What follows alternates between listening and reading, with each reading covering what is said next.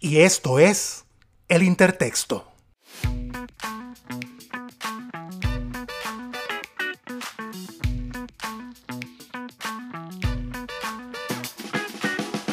El Intertexto es un podcast de corte íntimo y social en donde exploramos la experiencia humana a través del arte y la literatura. Garantizamos un tema y una conversación funky, pero nuestro diálogo es polifónico, así que súbete al rizoma, abróchate el cinturón y acompáñanos a navegar en el lenguaje a través de El Intertexto. Hola amigos, bienvenidos al Intertexto. Sí, dije bienvenides. Quiero hacer un esfuerzo para... Eh, de verdad, colocarme en este carruaje del lenguaje inclusivo que es tan difícil para mí por no mantener la consistencia, pero quiero, quiero, quiero aprender. Así que bienvenidos todos al intertexto. Y esta tarde, esta, no, es que esta tarde, esta noche, este día, no sé qué hora es, ¿verdad? Ustedes deciden en qué momento se conectan con nuestra conversación. Vamos a dialogar sobre Walter Mercado. Ustedes saben que hace un par de meses en Netflix se estrenó un homenaje post-mortem eh, de Walter que nos permitió ver a Walter en su casa, en la intimidad. Walter como personaje de la cultura puertorriqueña, estadounidense, latinoamericana, como personaje del mundo. Así que para poder conversar sobre Walter, ¿quién mejor? ¿Quién mejor? Porque vamos a conversar en clave queer. Entonces, ¿quién mejor para conversar en clave queer que Claudia Costa Claudia, ¿cómo estás? Muy bien, aquí estoy con mucho, mucho amor. Mucho, mucho amor. Para empezar, Claudia, mira, esta figura de Walter Mercado, como hemos comentado fuera del aire, eh, para mí que soy puertorriqueño, o sea, forma parte de mi, de mi ADN forma parte de esta, de, mi, de mi eh, cultura popular desde niño, porque él era una figura que estaba presente en la televisión, estaba presente en las conversaciones, estaba en el periódico, o sea, teníamos cápsulas de Walter en la televisión, teníamos el programa en las noches o los sábados, creo que en algún momento lo pasaban. Luego teníamos a Walter en el periódico, ¿no? Entonces todo el mundo buscaba en la sección de entretenimiento el horóscopo para ver qué era lo que vaticinaba Walter. Pero Walter llega, digamos, a, Estados Unidos, América Latina, un poco más tarde. En Puerto Rico, digamos, él empieza carrera en los años 60, primero como actor, luego como astrólogo, y de eso podemos hablar un poco. Eh, pero ya entonces Estados Unidos y el resto de América a partir de los años 80, 90, hasta que se eh, jubila forzosamente en el año 2006. Entonces, ¿por dónde quieres empezar, Claudia? A ver, tengo dos comentarios así sueltos, porque tú sabes que yo soy caótica, pero caóticamente ordenada, ¿no? Eh, entonces, primero voy a responder, ¿cierto? Tú tienes esa vivencia, digamos, eh, de piel, de, de, de parte de, tu estructura humana, puertorriqueña, etcétera, etcétera, caribeña, y yo no yo viví ajena a Walter Mercado. Eh, cuando yo llegué a los Estados Unidos, llegué en el 2005, eh, veía esta figura en la televisión que obviamente como estudiante graduado no teníamos acceso al cable, pero sí lo veíamos em, en algunos momentos y, para mí era un personaje tremendamente interesante, pero que no, no me, no me provocaba, digamos, esa, esa, conexión emocional, esa conexión astrológica, ¿no? Como, eh, como el caso tuyo. O sea, lo, más similar que, que, yo te podría decir que teníamos en Chile era Zulma. Zulma, pero Zulma era una señora, era una mujer que se escuchaba por la radio, que hablaba como todo así, y era como una, una, una mezcla entre España y Argentina y claro, y, también se escuchaba. Yo creo que en nuestros países siempre ha tenido mucha importancia, ¿no? Todo este tema del zodíaco. Eh, casi que, uno no, puede, no podía, por lo menos, partir el, día sin escuchar, o en algún momento del día había un, espacio para eh, rectificar, ¿cierto? Cómo, cómo, iba la jornada versus cómo lo vaticinaba. Y no era, no era un, ser, digamos, eh, anónimo, sino que tenía nombre y apellido, ¿cierto? Walter Mercado, en mi caso, Zulma, ¿no? Y es interesante porque mm, yo he ido conociendo a Walter Mercado por otras voces. Eh, y bueno, y tú especialmente eres, tú eres mi recurso, ¿no? Mi recurso vivo eh, y permanente. Entonces, cuando, cuando me encontré con el documental, que no, que no lo habíamos comentado entre los dos, y eso que nosotros no comentamos muchas cosas, eh, y lo vi y quedé absolutamente enamorada del personaje. Y, y, y, realmente muy em, admirada de este, esta como tesoro tesoro latinoamericano, tesoro del mundo, no sé. Tesoro eh, queer. Tesoro queer, y yo diría tesoro totalmente transversal, ¿no? Porque en el fondo todos llegamos a Walter Mercado de una manera u otra. Y, la, y, la, segunda nota suelta que tengo para ti, ya que estoy todavía muy prendida de nuestra conversación anterior, ¿no? Todavía estoy como en trance metateatral, por decirlo así. ¿sí? Eh, y que también lo conversamos en, el otro eh, episodio, fue eh, que al, ver las primeras escenas del documental a Walter Mercado aparecer con una máscara, ¿te, acuerdas de las primeras escenas del documental? Él aparece con una máscara. Yo inmediatamente dije aquí, orquídeas a la luz de la, de la luna.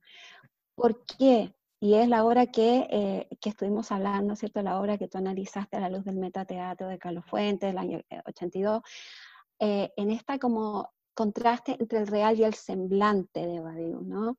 Y de estas grandes, grandes legendarias y estos universos culturales que son la Dolores del Río y María Félix, que en el contexto de la obra de Fuentes también están jubiladas, están retiradas, ya tienen más de 70 años. ¿cierto? Y en el documental nos presenta a un Walter Mercado que también está jubilado, que más tiene 87 años. Entonces, estamos viendo ahí un paralelo bastante similar, porque además, así como tú lo comentaste al inicio, eh, Walter Mercado es un hombre que viene, o es un ser que viene desde el teatro. Y es un, y, es, eh, eh, o sea, teatro, las telenovelas, ¿cierto? Y él, eh, por ir a promocionar una obra teatral, ¿cierto? ¿En, en, cuál era? No me acuerdo en qué, Telemundo. Telemundo, en Telemundo. Telemundo, eh, se dedicó a mirarle, las, a, mirarle las palmas a la gente que estaba ahí y eso fue lo que encantó a la audiencia, más allá de lo que tuviera que decir y además la performance, ¿no? la forma en que estaba eh, representado. Entonces, eh, Walter en capas, como diríamos, ¿no? Es como una, un, un, pastel con muchas capas y con muchas capas como atuendos, ¿no? Como máscaras eh, y mucha tela para cortar eh, en el programa de hoy.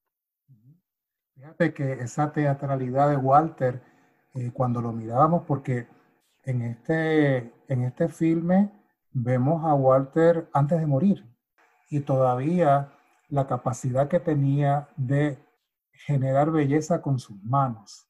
es una maravilla. Sí. Una maravilla, porque él, él viene, por supuesto, del campo del teatro, que fue, él, estudió teatro, estudió también danza y, por supuesto, en algún momento aprendió técnica, pero esa técnica él la, eh, la personalizó de una manera. Entonces, él se decoraba las manos.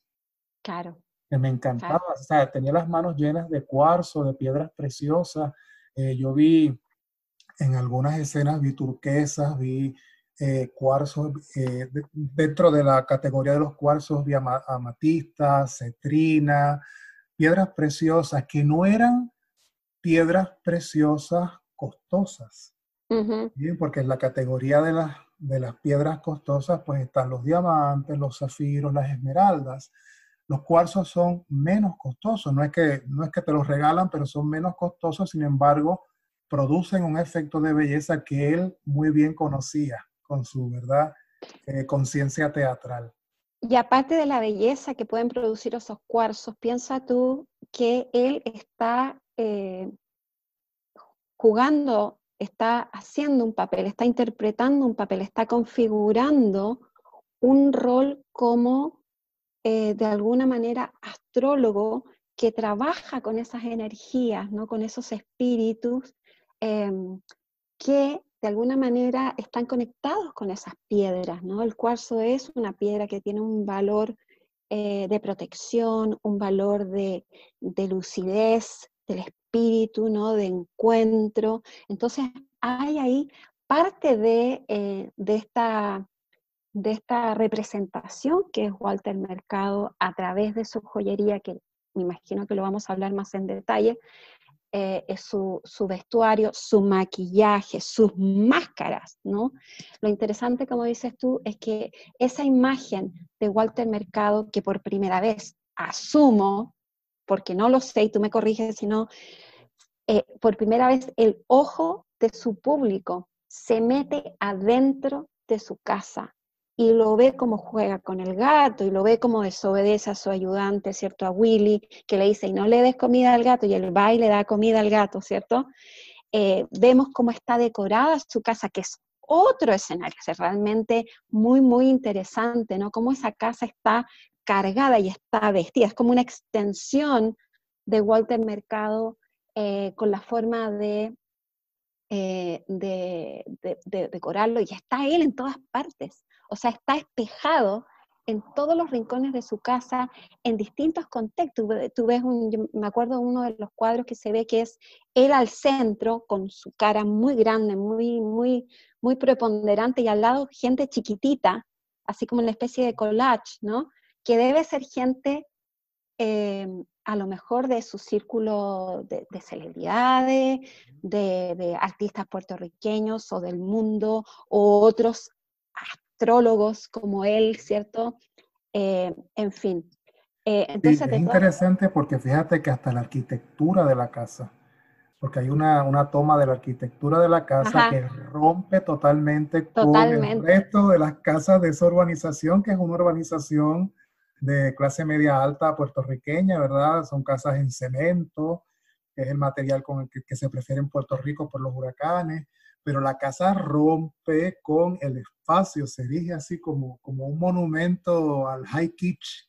Exactamente, y toda esa aura de glamour, porque alguien dice en el documental, dice, eh, él se retiró, se fue a vivir a Puerto Rico y vive en una mansión y que está muy protegido, que nadie puede entrar y que nadie lo puede ver.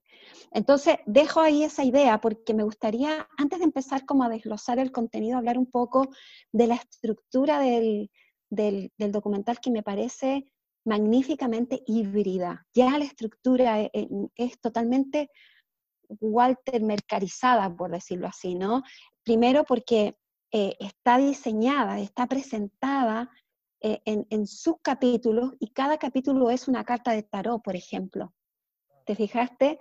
Entonces está el mago, ¿cierto? Que está, y, cada carta va contando como un, pedazo de la, de la, vida de, Walter Mercado. Está la estrella, después está el hombre encapado que corresponde al rey de espadas, ¿cierto? Que está en un caballo blanco, que tiene una copa dorada. Bueno, yo estoy aprendiendo a tarot, por eso te digo que estoy muy... Esto, me, esto totalmente me, me maravilló cuando, cuando vi toda esta presentación. Y fíjate que el rey de, el rey de espadas eh, tiene que ver con la creatividad, tiene que ver con la imaginación, tiene que ver con la belleza. Entonces está realmente muy bien eh, acoplado, ¿no? Eh, para presentar todas estas dimensiones de un Walter Mercado, porque la verdad es que tenemos muchas formas, o sea, se nos presentan, es bastante generoso el documental porque nos presenta, a pesar de que tiene esta estructura eh, nos presenta generosamente, ¿cierto? Otras, otras voces, por ejemplo, y déjame terminar con, la, con las cartas, está la rueda de la fortuna cuando habla, ¿cierto?, de su pic en, en, términos, digamos, de mercado, Walter Mercado, mercado, el ermitaño, que es cuando, ¿cierto?, se, ya se retrae, y el carruaje, que imagino que vamos a hablar harto de esa parte final de su homenaje. Entonces, están las animaciones, por otro lado, que yo creo que es el, componente más moderno, más innovador, y está, eh, y aquí otro elemento muy teatral, ¿no? El coro de voces, el coro de voces de todos estos estas personas que han trabajado, ¿cierto?, con él, sus colaboradores, gente que lo ha entrevistado, gente que lo ha representado como, como empresario, ¿cierto?, managers, etcétera, etcétera.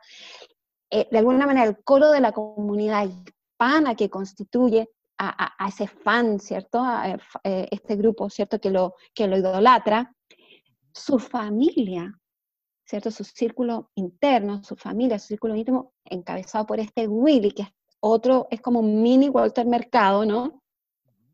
Y todas estas sobrinas que, eh, que lo rodean y que son una suerte de acólitos, ¿no? Eh, de este Walter Mercado eh, que, que, está, em, está, digamos, em, rodeado de tanto cuidado, de tanta eh, eh, eh, es, es, como una especie de amor, de una protección, de una admiración, y, de son como ecos de Walter Mercado también, ¿no? Y que nos van de alguna manera em, procesando, filtrando esta recepción de la figura final que resulta ser Walter mercado, ¿no? Eh, me encantó, por ejemplo, la primera imagen, y ahí te paso, la, te paso el micrófono, eh, de la parte cuando em, empieza todo este tema del pajarito, ¿no? El pajarito que está muerto, y ahí surge, ¿cierto? este es el germen de este Walter Mercado como el sanador, este mito, ¿no? Eh, que es muy, muy lindo. Este, este, la narración fílmica es una extensión del arquetipo Walter Mercado, porque Walter Mercado es un arquetipo. Mm. Lo que hablábamos en, eh, ¿verdad? En, el otro episodio sobre, sobre mi libro Metateatro Hispanoamericano Contemporáneo, eh, hablábamos de la obra Orquídeas a la Luz de la Luna, ¿no? que aparecen como personajes María Félix, Dolores del Río, aparecen los arquetipos en escena. Walter era un arquetipo consciente, o sea, estaba súper consciente de su producto y durante el filme te dabas cuenta que él mantenía el control de la narración. Él daba indicaciones al camarógrafo. En un momento determinado, cuando sale del hotel a el museo en Miami para su homenaje, él estaba utilizando un andador. Sí. Pero no permitió que, o no quería, que el camarógrafo lo tomara de la cintura hacia abajo. Luego lo hicieron, ¿verdad? De espalda, de mm. lejos, pero no, no quería porque el andador quiebra el arquetipo. Totalmente. Del, todopoderoso. Se miraba el deseo de Walter de proteger el arquetipo.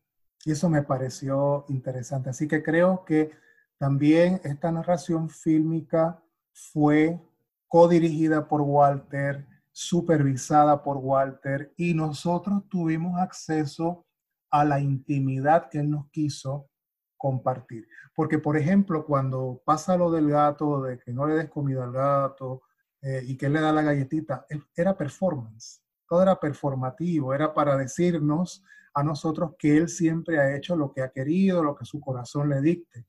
Lo que me sorprendió eh, es que él nos permitiera mirar el montaje de Walter. Casi al final de la narración vemos a un Walter con pelo rizo, con toda su caribeñidad, ¿verdad? A flor de piel, su pelo rizo, cómo lo van peinando, ¿verdad? Le van creando su granny look, ¿no? Y luego cómo lo van maquillando y él mismo también se, se ayuda con el maquillaje y van montando la performance que era Walter, porque el cuerpo de Walter era, era una tabla, eran las tablas. Había que montar la obra en escena, que era él.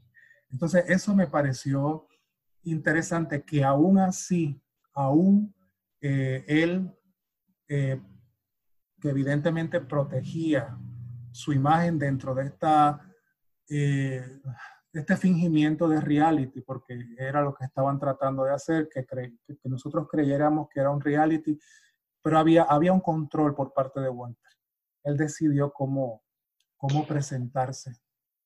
Pero sin embargo, al final, como dices tú, al final de la, del documental, yo diría los últimos 15 minutos, cuando ya está en, toda esta preparación para, para, irse a su homenaje a Miami, ahí uno se empieza a dar cuenta de la fragilidad de Walter Mercado en el sentido de que cuentan que se cayó, que está con dolores en, el espinazo, con dolores de espalda, se, muestra toda esa sesión fotográfica donde él se, se nota, donde dice, él es otro cuando está frente a las cámaras, cuando está frente a su público, porque ese es el semblante, ¿no? El real es el que está cansado, el semblante es el que está encendido, que está llevando esas capas de no sé cuántos kilos, ¿cierto? Porque, porque hay en algunos momentos que el tipo tiene que estar sentado, ¿no? Porque no puede, ya no puede sostener como antes, tiene 87 años, o sea, hasta el más jovial y hasta el que esté, pero mejor, mejor mantenido, eh, eh, ya, no, ya no puede hacer lo mismo, no puede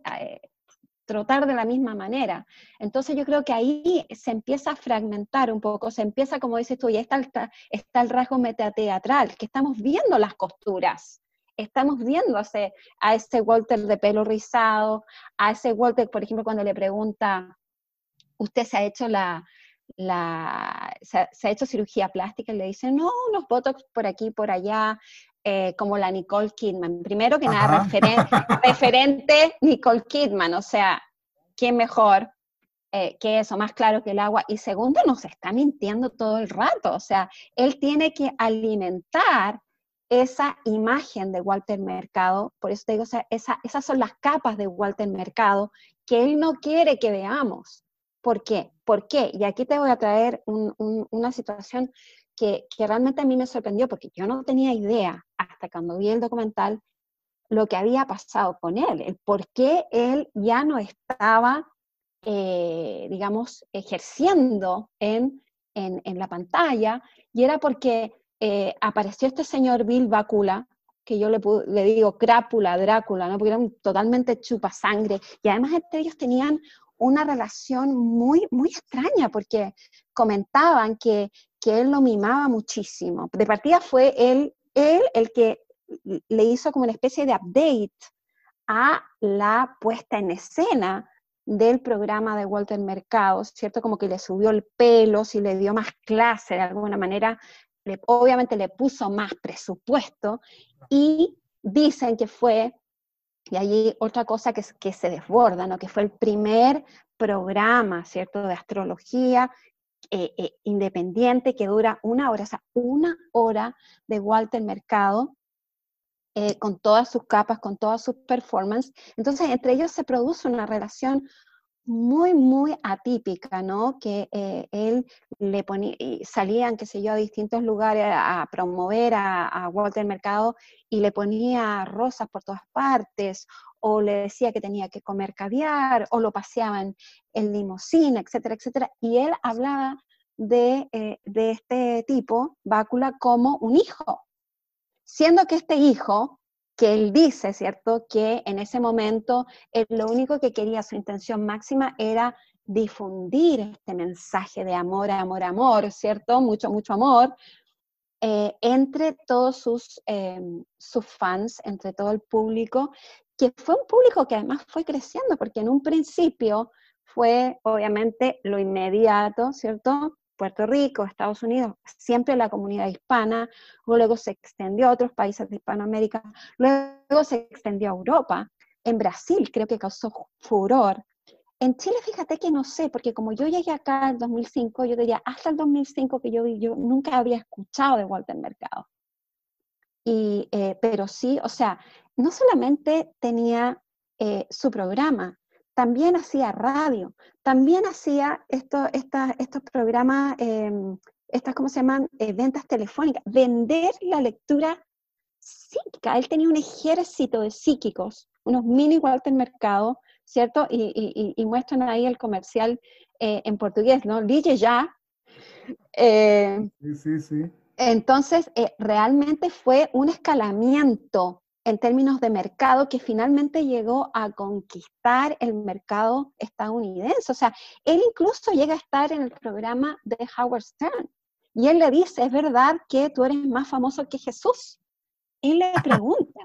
Eh, eh, entonces, ese es el Walter Mercado, y, y, ese es el pic del Walter Mercado, y aquí mira, me voy a dar un triple salto mortal, porque cuando eh, este Bácula lo hace firmar ese contrato, ¿cierto? Trucho, Walter Mercado se apaga porque pierde su nombre, pierde su máscara.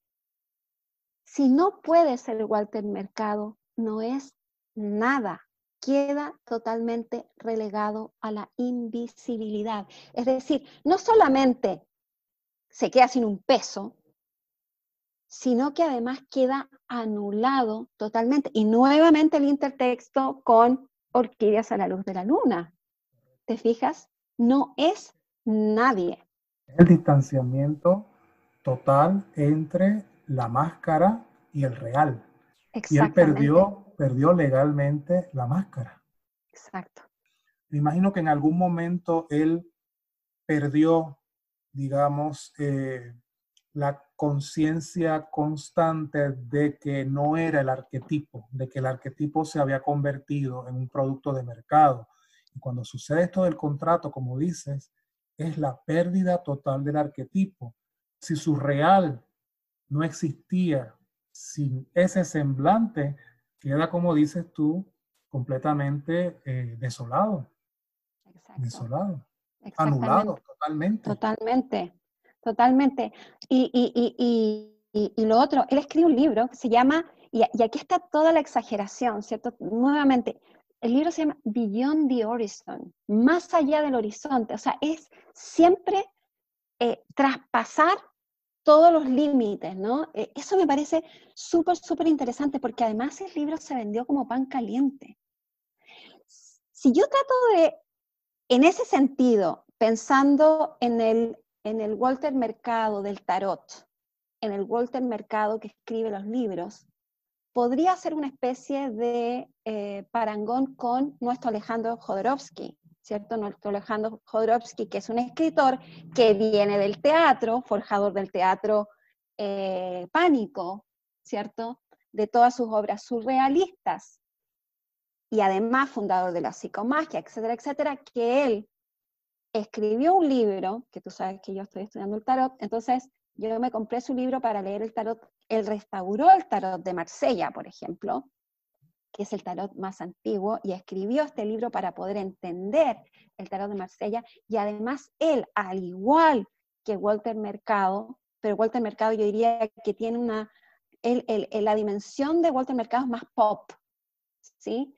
La dimensión de Jodorowsky yo diría más, es, es, es es em, como que atraviesa todo el espectro, pero quizás es un poquito más intelectual en ese sentido, porque él es escritor también.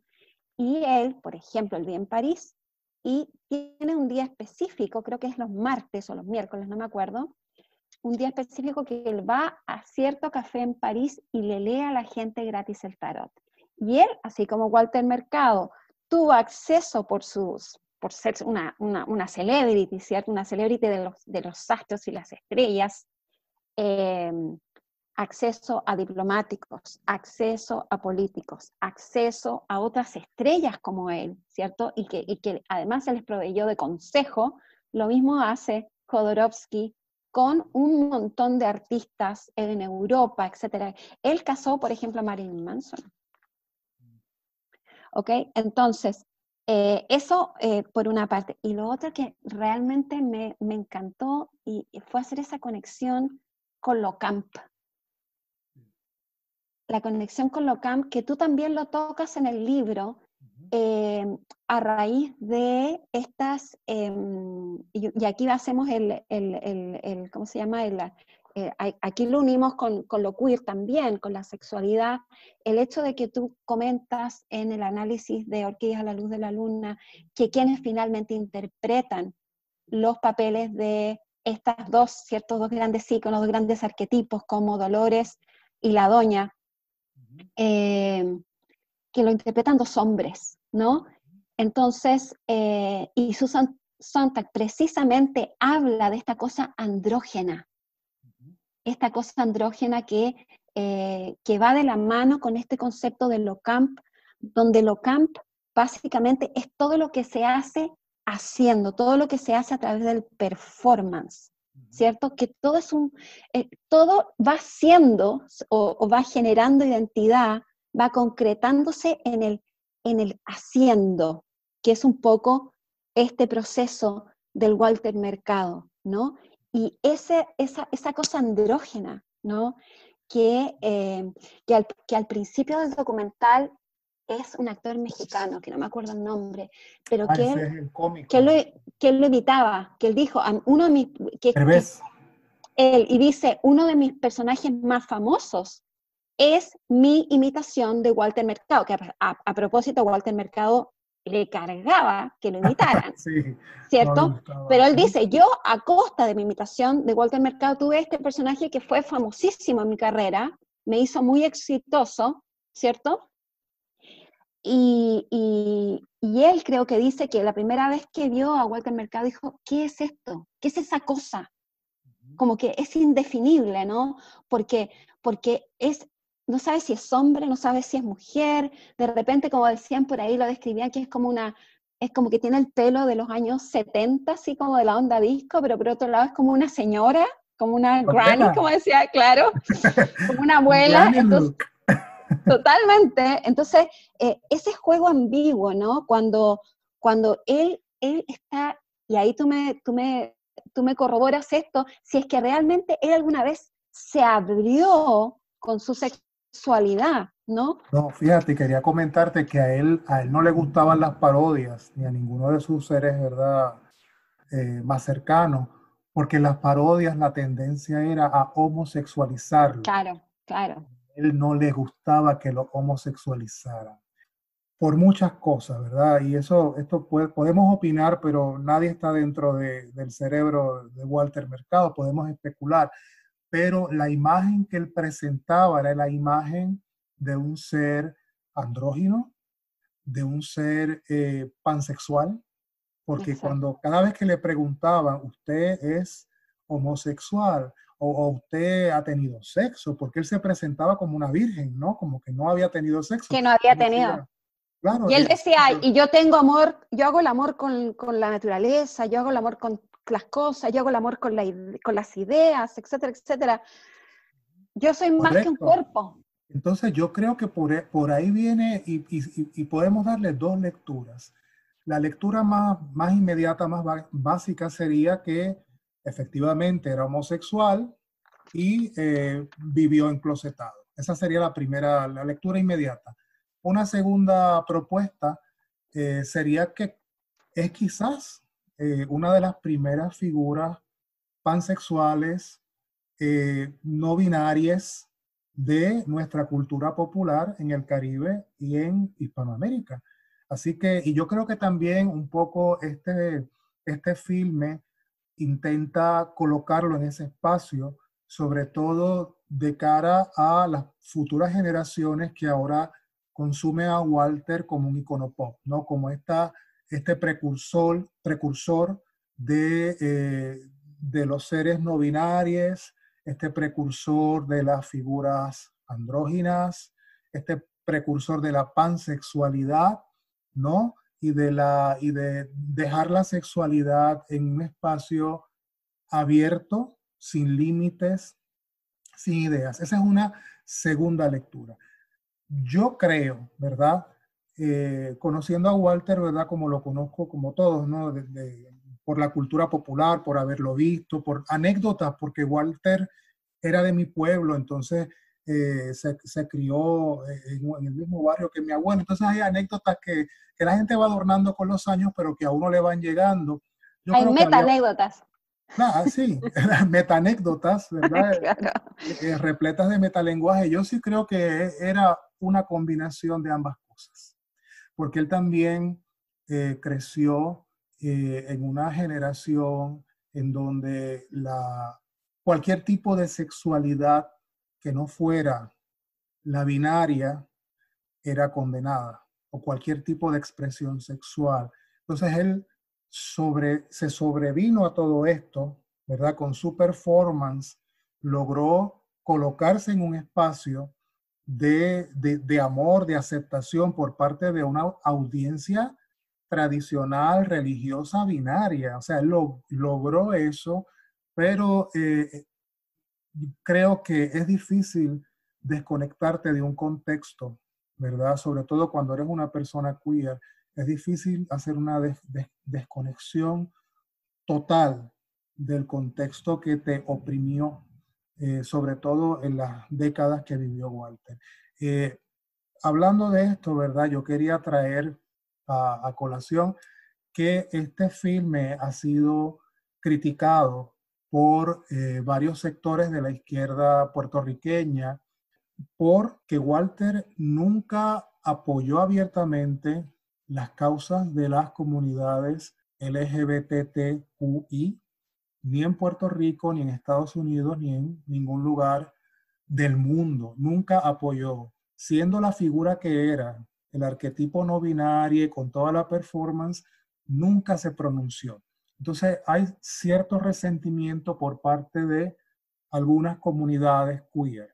Otra crítica que hacen a este filme o a la figura de Walter es que en el documental, y por eso este mismo sector dice que no es un documental, sino un homenaje, no se exploran los vínculos de Walter con algunas figuras del exilio cubano que en Puerto Rico fueron asociadas con la mafia institucional, con toda la corrupción política, y eran personas con las que él eh, pues guardaba amistad y, compartía vínculos eh, íntimos.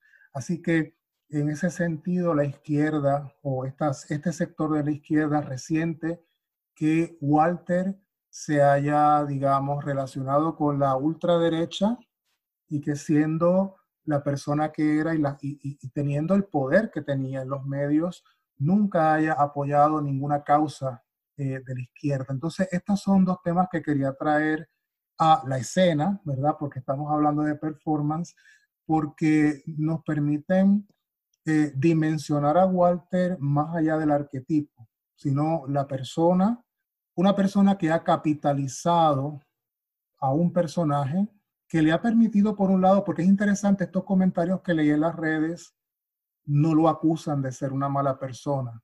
De hecho, afirman, se merece el homenaje, porque el mensaje de Walter era un mensaje de amor, pero no podemos olvidar que habían otros vínculos y que el no hacer y no decir también hizo mucho daño.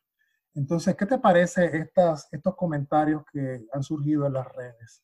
Bueno, precisamente yo tenía esa pregunta para ti, ¿no? Porque me llamó mucho la atención que no había ninguna postura ideológica desde el punto de vista político de Walter Mercado.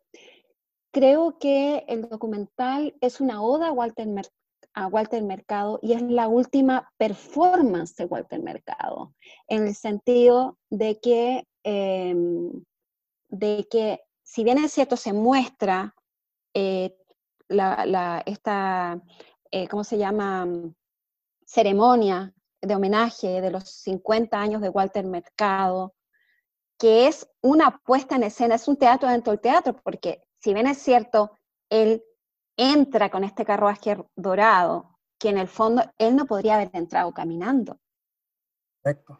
¿Te fijas? Él no podría haber entrado caminando. Entonces él entra en este carruaje dorado, pero que está antecedido, que está mediado por este, este, estos mini Walter Mercados, ¿cierto? Estos como angelitos Walter Mercado que están andrógenos, jóvenes, bellos y que están vestidos con sus capas. Entonces, e, es realmente una performance muy egocéntrica, porque él está rodeado de su vida. Fíjate que está los fans que lo están mirando, que se están sacando fotos con él, que lo están tocando todo el tiempo, ¿no? Y él entra eh, a, un, a un ambiente muy devoto, pero también a un ambiente seguro, un ambiente donde las paredes están vestidas de sí mismo. Es como meterse adentro de, de sí mismo. Es, realmente, es como una metaficción egocéntrica. Es la autorreferencialidad total. Totalmente. Entonces, ¿cómo puedes meter allí? ¿Cómo puedes hacer así, allí un punto de fuga, ¿cierto? Y meter un injerto de resistencia política o de posición política. eso en el mundo de Walter Mercado habría sido, eh, eh, sido fatal. ¿Te fijas? Habría caído el andamiaje de Walter Mercado. Y desde el punto de vista queer, desde el punto de vista de su, sus preferencias, porque sabemos que lo queer no es una identidad, es una forma de mirar el mundo o quizás una preferencia. Una posición. Em, sí, una posición. Eh, entonces, eh, lo que alguien comenta por ahí, bueno, primero tú tienes razón en hablar de que en el contexto, digamos, en el punto álgido, eh, en, en, el pic de Walter Mercado, estamos y todavía, porque no nos hemos sacudido de esta esta, este engranaje homofóbico, ¿cierto? Eh, y tú sabes que todos esos chistes y todos esos gags eh, eh, homosexual, de homosexuales, por ejemplo, todavía circulan y circulan fuertemente por los medios sociales y qué sé yo. Que uno que está, digamos, con uno que tiene otra posición o que, o que abraza una posición crítica, eso, eso para uno es, es tremendo, ¿no? Es, un, es, es una cosa tremenda, pero, pero Walter Mercado surge en ese momento, en ese contexto.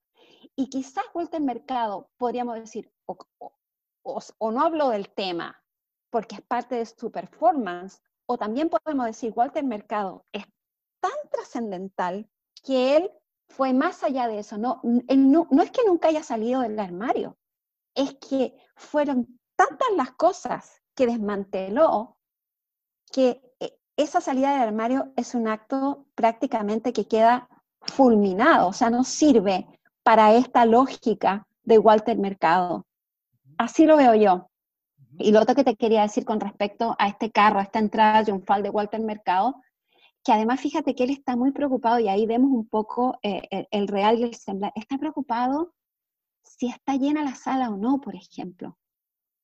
¿Te fijas? Entonces, esa, esa, esa diva eh, eh, está, está ahí la otra parte que también está viendo, bueno, tengo esta contención, tengo suficiente contención de mi público para entrar eh, magistralmente o no, ¿cierto? pero también está esta cosa de divinidad, ¿no? O sea, es casi como el Papa Móvil. Yo no sé si tú alguna vez viste el Papa Móvil, viste al, yo me acuerdo Juan Pablo II fue de visita a Chile a finales de los 80, principios de los 90, no, estábamos todavía en dictadura, así que fue a finales de los 80. Y, yo me acuerdo que la gente se congregaba en las calles para ver pasar al Papa Móvil. Era una cosa impresionante, o sea, pasaba el tipo y era un aura, o sea, tú realmente veías esa, esa, esa, esa cosa brillante que emanaba del carro, ¿no? que era básicamente con una motocicleta, con un, con un caparazón, ¿me entiendes? Pero era el papamóvil, estaba pintado en blanco, entonces tú veías como toda esa luz brillaba, ¿no? Toda esa cosa como, como muy excepcional, muy extraordinaria, y es un poco el acto, el intertexto que yo veo con esta entrada triunfal de Walter Mercado, que si bien es cierto, sí, el documental no se hubiera exhibido eh, en, esta, en, esta, en esta instancia en que Walter Mercado fallece a los tres meses, no habría tenido el mismo efecto si Walter Mercado hubiera ido al cine a ver la reproducción de su documental. Así que la muerte, eh, eh, la muerte es parte de la performance en este caso. Exactamente. O sea, el mito queda completado con la muerte de Walter Mercado, porque además Walter Mercado se definía a sí mismo como una fuerza de la naturaleza, como una constelación, o sea, realmente como un, eh, como un todo. O sea, ¿qué diferencia hay conceptualmente frente a esa definición, frente a esa eh, referencia, que con un, por ejemplo, sistema político totalitario, que no acepta o que no da cabida a lo fragmentario. Entonces, soy tan grande, tan grande como Walter Mercado, que voy a trascender mi cuerpo y voy a estar en todas partes. Y eso es lo que dices tú cuando vemos, y también se muestra en el documental, y, y, y, encontré genial esa, esa, parte que cuando pusieron a, ¿cómo se llama? Lin Manuel Miranda, ¿cierto? Que se va a encontrar con él y, eh, y él está todo nervioso y va, y va con su papá. Y va con su papá. Entonces ves todo este efecto genealógico también, ¿no? Generacional. Y le dice, tú eras como un oasis para nosotros. Yo veía tu programa con mi abuelita y el tipo como que se emociona y como que llora. Y, y, bueno, y ahí se producen las alabaciones mutuas. ¿Y cómo se sella ese encuentro? Con una capa.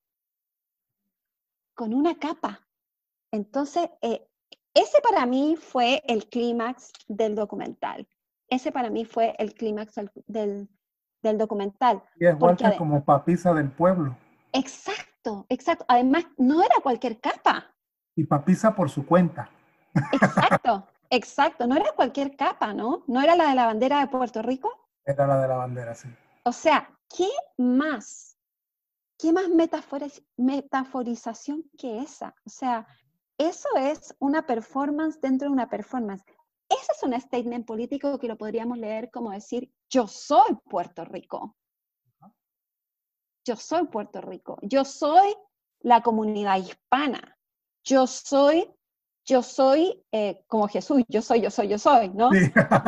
yo pero me acuerdo, hace años a Ricky Martin lo criticaron porque fue a recibir un premio, eh, o vino a recibir un premio aquí en Estados Unidos y no le dio las gracias a Puerto Rico. Esa fue la crítica de la prensa puertorriqueña. Y esa fue su respuesta, pero ¿por qué le voy a dar las gracias a Puerto Rico? Yo soy Puerto Rico. Ah, miércoles. No, frase, frase bronce, total. Total, total, total. Y lo otro que te quería comentar es que cómo las generaciones, así como Lin Manuel Miranda, ¿cierto? Las, cómo las generaciones más jóvenes han ido, ¿cierto? Em, han ido conociendo a Walter Mercado eh, a través de distintas eh, instancias, ¿no? O sea, Walter Mercado meme, Walter Mercado eh, un, cóctel Walter Mercado. Eh, Walter Mercado es como el, el, oráculo de los millennials.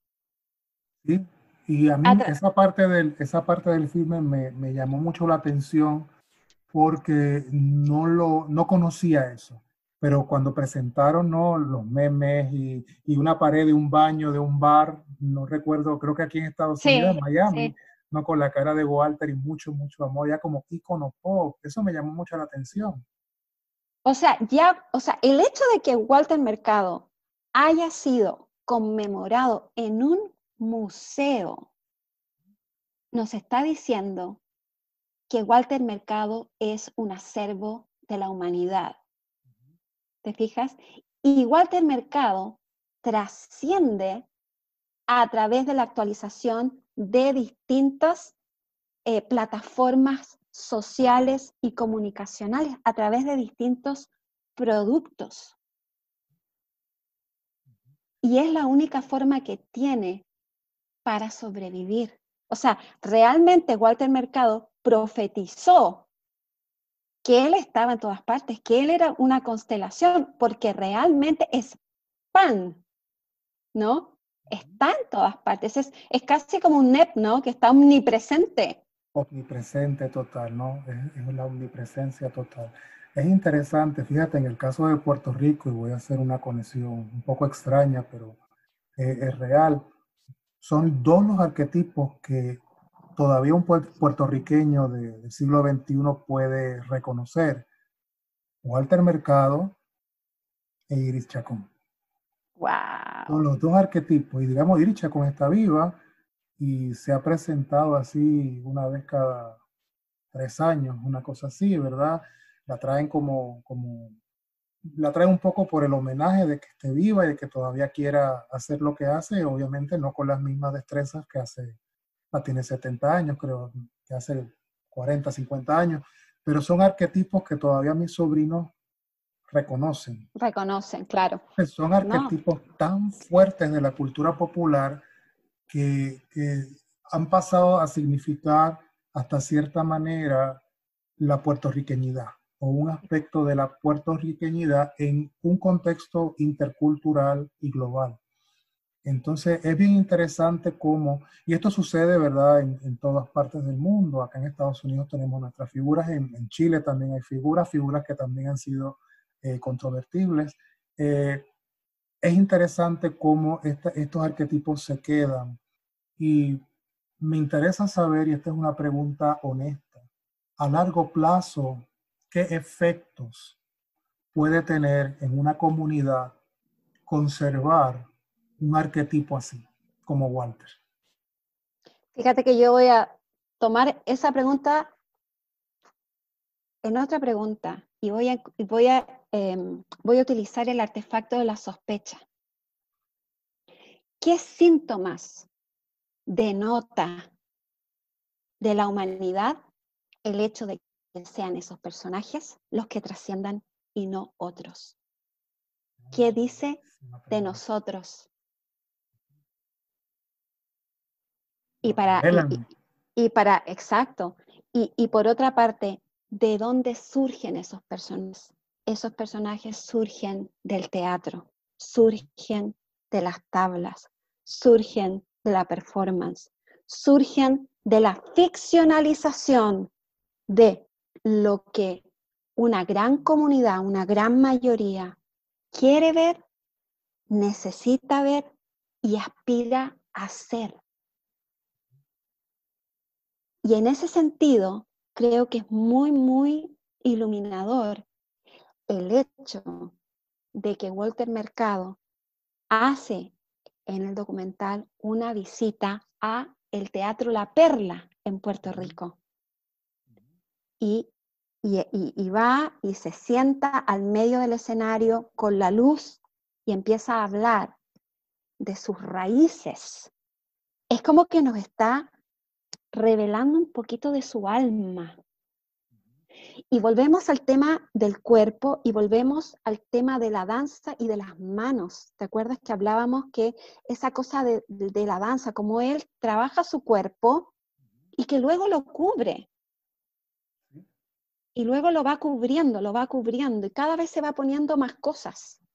Se va poniendo una joyería muy fastuosa, independiente de lo caro o lo barato que sean las piedras pero está siempre llevando estos anexos, estos accesorios.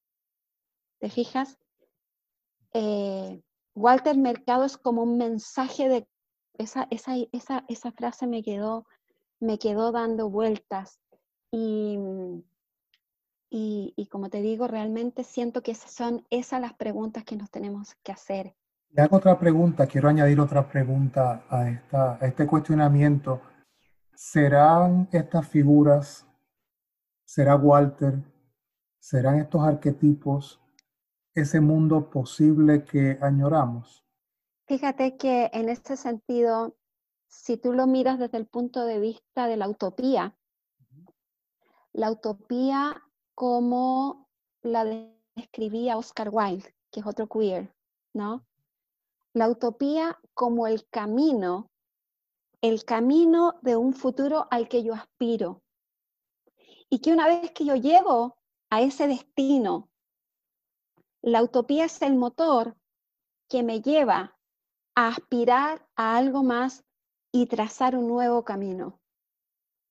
En ese sentido siento que lo posible es conseguible cuando hay una em, esperanza y una intención, ¿por qué podemos pensar o, simplemente tomar el mensaje de Walter Mercado? ¿Qué es lo que Walter Mercado decía que profesaba?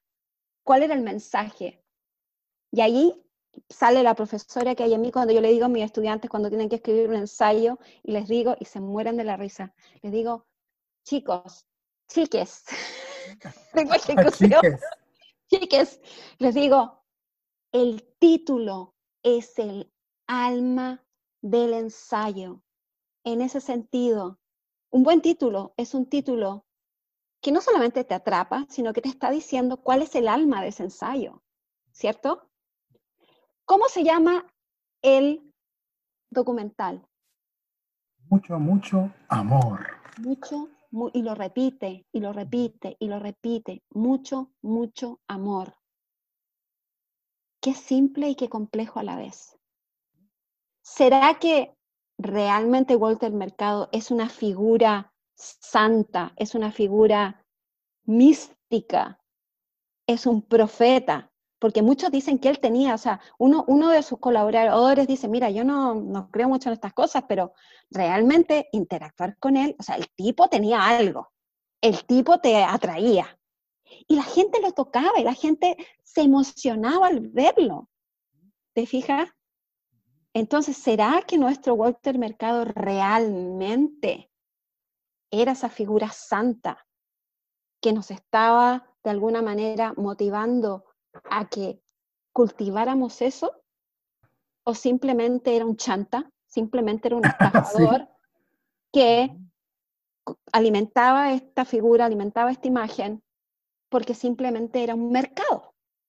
Un anexo a tu pregunta, ¿o sería que en un principio era un chanta y con el pasar del tiempo el personaje se lo fagocitó y realmente se convirtió en el producto que había armado y vendido.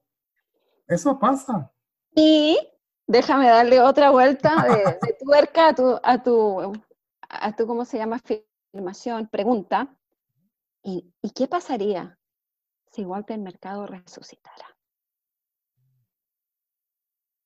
¿Sería el Walter Mercado que todos estamos añorando, estamos extrañando o ya simplemente no nos sirve? ¿Cuál será el próximo Walter Mercado? Digo yo. ¿O será posible que otro contexto produzca otro Walter Mercado? Porque también este tipo de figuras surgen en contextos muy específicos que permiten esta eclosión piensa que en el contexto que surge, que es un contexto, o sea, los 70, ¿qué más movilizaciones sociales y están, están eclosionando, ¿cierto? Todas estas luchas por los derechos humanos, los feministas, los queer, etcétera, etcétera. Y luego tenemos en Latinoamérica las dictaduras. Entonces, ¿será Walter Mercado pan para el pueblo? ¿Para adormecer al pueblo? Esa también puede ser otra solución, porque Walter Mercado, no es que Walter Mercado nos inspira a ser mejores personas, no es que Walter Mercado nos motiva a elegir, no sé, busca tu camino y desarrollate y aprende y sea una persona, no sé, más preparada o más exitosa, sino que él dice, ligue ya y se puede ganar la lotería. aunque, lo, aunque él lo desmiente, él lo único que te dice es que lo que tú estás esperando escuchar. Va a encontrar un marido, aunque él dice que no, va a encontrar un marido, eh, se, le va a abrir el tercer ojo, eh, se, va, se va a casar, va a tener el hijo que tanto espera, se va a buenar con la persona que está enojada, le va a llegar dinero. Todo relacionado al amor y a las relaciones humanas. Todo, y claro, y todo relacionado en el fondo a satisfacer a un público que está sediento pero es, es una satisfacción muy básica. Es una satisfacción muy básica. Entonces, nuevamente, ¿qué es lo que nos dice eso de la gente que lo sigue? No quiero ni pensarlo. No, Claudia, me encanta que eh, todas estas preguntas que nos hacemos, porque pues es una figura que nos dejó más preguntas que respuestas, ¿verdad? Es una figura que la disfrutamos, pero también que, que, la cuestionamos, ¿verdad? Por todo lo que hemos comentado en este episodio. Te agradezco tanto, Claudia, que hayas conversado conmigo, que hayamos hablado sobre Walter, sobre este filme. Eh, muchas gracias por siempre estar presente en el, el intertexto. Estuvo muy divertido, muy entretenido y, y bueno, como siempre. Esta conversación, como decimos, nuestra conversación nunca termina, hacemos pausas largas. Eso. Pausas largas, pero siempre estamos conversando. Bueno, a todos los amigos que nos escuchan, nos vemos en dos semanas. Chao. Chao. Gracias por acompañarnos en otro episodio más de El Intertexto. Nuestro podcast es completamente independiente, así que si te gusta nuestra propuesta, puedes hacer un donativo a través de anchor.fm. Comparte el episodio en tus redes sociales, síguenos en nuestra cuenta de Instagram y envíanos sugerencias de temas, preguntas o comentarios. Hasta el próximo episodio. Chao.